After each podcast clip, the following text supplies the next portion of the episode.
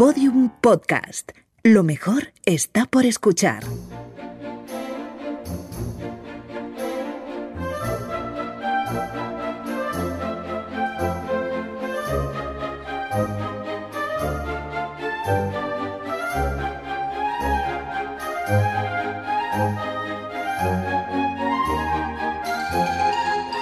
La redada.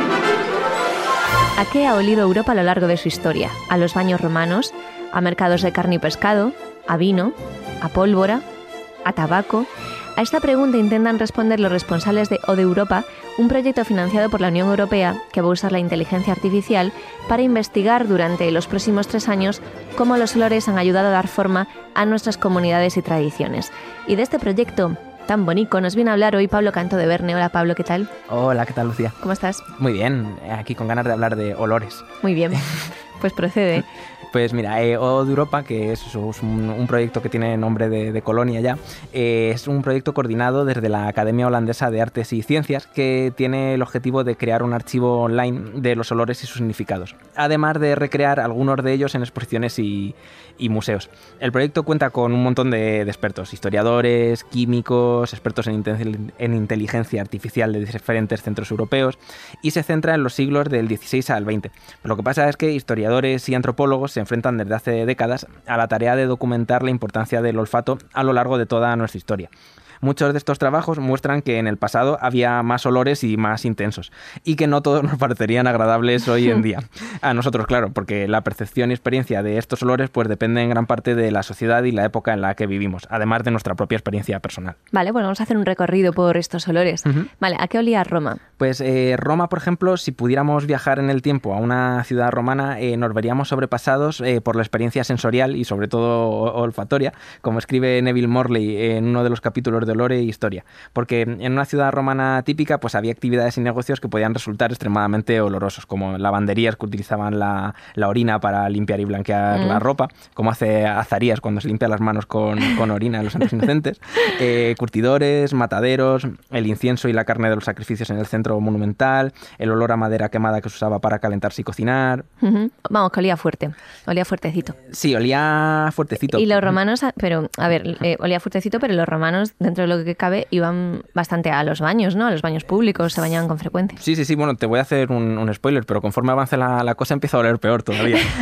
en el siglo I todavía había 170 baños solo en Roma, y aunque eso sí, a pesar de que se lavaban bastante, eh, el olor de los desperdicios era probablemente habitual en la ciudad.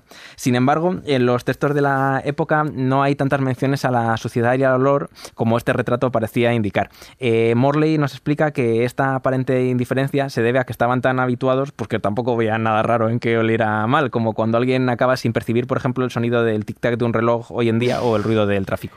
Mm, ¿Y qué pasa con la Edad Media? Ahí la cosa empezó a empeorar. Sí, aquí esto, esto huele peor. Eh, cuando llegamos a la Edad Media, pues a nuestra falta de costumbre de, de, higiene ahí se unen además algunos mitos, como que el que cuenta que la gente dejó de bañarse casi del todo. Ah, muy bien. Sí, a ver, es cierto que el, cristianismo predicó en los primeros siglos la austeridad y la moderación en las costumbres, también de bañarse.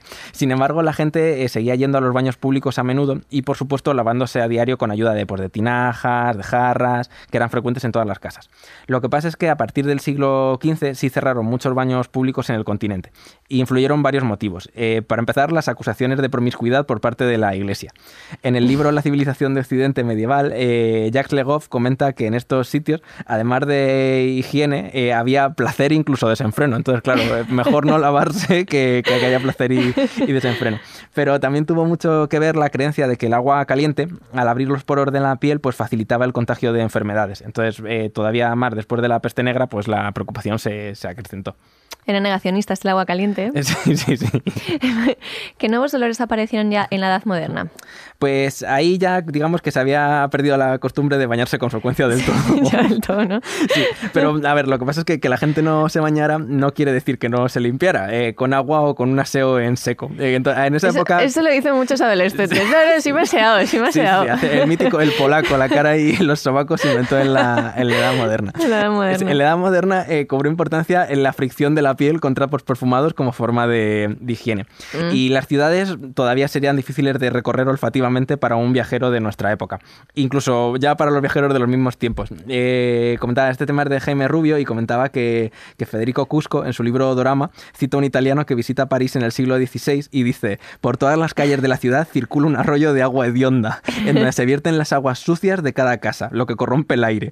Por eso hay que llevar en la mano flores de algún perfume para rechazar ese olor. Uf. Ahora llevamos mascarilla, tampoco pasaría nada. Durante esta época llegaron además eh, olores nuevos al continente, como el tabaco.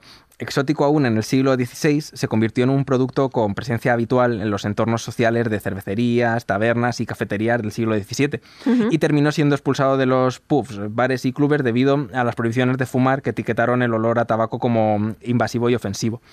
En un artículo de, de, American Historical Review nombran también el olor del café, que curiosamente le pasó lo mismo que al tabaco. Fue criticado en el siglo XVII por un olor molesto cuando abrieron los primeros establecimientos que lo servían en, en Londres. Los Starbucks de la época no gustaban. Jope, me imagino ahí a la gente tomando café en la puerta del bar porque no le dejan entrar a, a tomar café y me vuelvo loco, ¿eh? ya, ya, con lo que gusta ahora es olor, además. Sí, sí, sí. Oye, y en los siglos XVIII y XIX ya terminamos nuestra ruta. Sí, terminamos la ruta olfativa. La cosa mejora. Eh, el desarrollo del saneamiento público a partir de estos siglos, pues sí. fue uno de los primeros pasos a una conquista progresiva a, hacia el buen olor.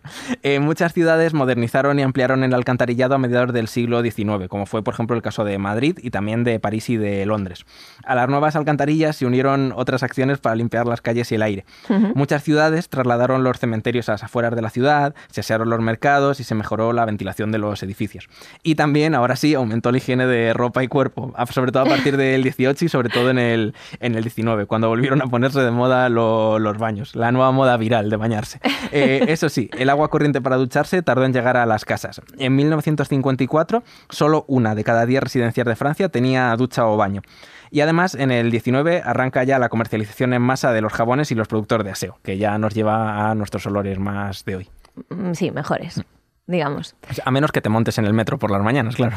Sí, bueno, sobre todo en verano. Pues Pablo Cantó de Verne, muchas gracias por este viaje olfativo. Muchas gracias. Chao. Bueno, pues hasta aquí el podcast de hoy, pero antes de marcharnos, innovación.